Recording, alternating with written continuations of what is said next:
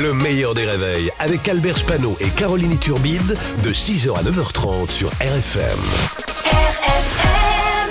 Limité à 80 avec Pascal Atenza sur RFM. Bonjour Pascal. Bonjour Albert, bonjour Caroline. Coucou Pascal, on va commencer par euh, une annonce de Mark Zuckerberg, le patron de Facebook. Oui, Facebook euh, qui est aux réseaux sociaux ce que le Sénat est au vieux. Hein.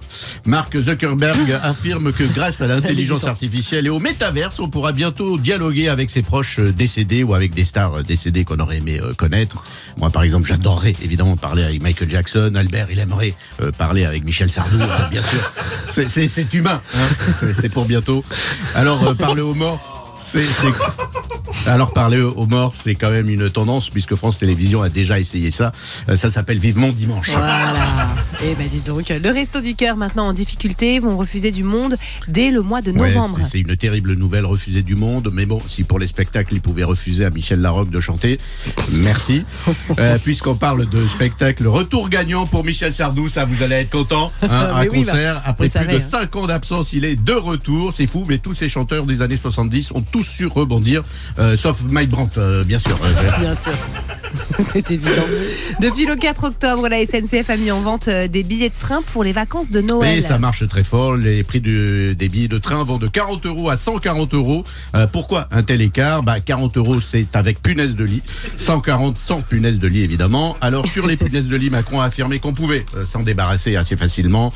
bande de feignasses, si on allait plutôt bosser que de rester au lit, on serait moins dérangé par les punaises de lit. Macron, malgré tout ça, il s'est quand même détendu hier. Il y a une vidéo qui circule sur Internet où à l'Elysée, il chante au piano une chanson d'Aznavour, La Bohème. Alors que quand tu le vois avec Brigitte, il devrait plutôt chanter ça. J'habite seul avec maman dans un très vieil appartement. Pardon, pardon, pardon. Et enfin, un petit mot sur euh, Jean-Pierre Elkabbach. Oui, grand homme de, radio et de télé. Il a interviewé tous les présidents de la 5ème République, De Gaulle, Pompidou, Valéry Giscard d'Estaing, Mitterrand, Chirac, Sarkozy. Sarkozy l'a interrogé plusieurs fois, moins que le juge de Dentaire, mais quand même, hein, ça compte. Hollande, Macron, que des présidents de droite, hein, c'est fou. Il lâchait rien, opiniâtre, tenace. Macron a même dit que son nom faisait frémir les hommes politiques. Donc son fils naturel chez les journalistes, c'est Laurent Delahousse. fin de la blague, je déconne.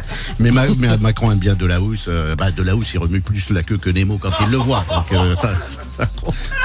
El Kabach, euh, c'est plus d'un demi-siècle de carrière exemplaire et c'est unique. Il a interviewé également les plus grands présidents de ce monde et encore plus unique, il a vu Michel Drucker jeune. Et, voilà, ça, compte.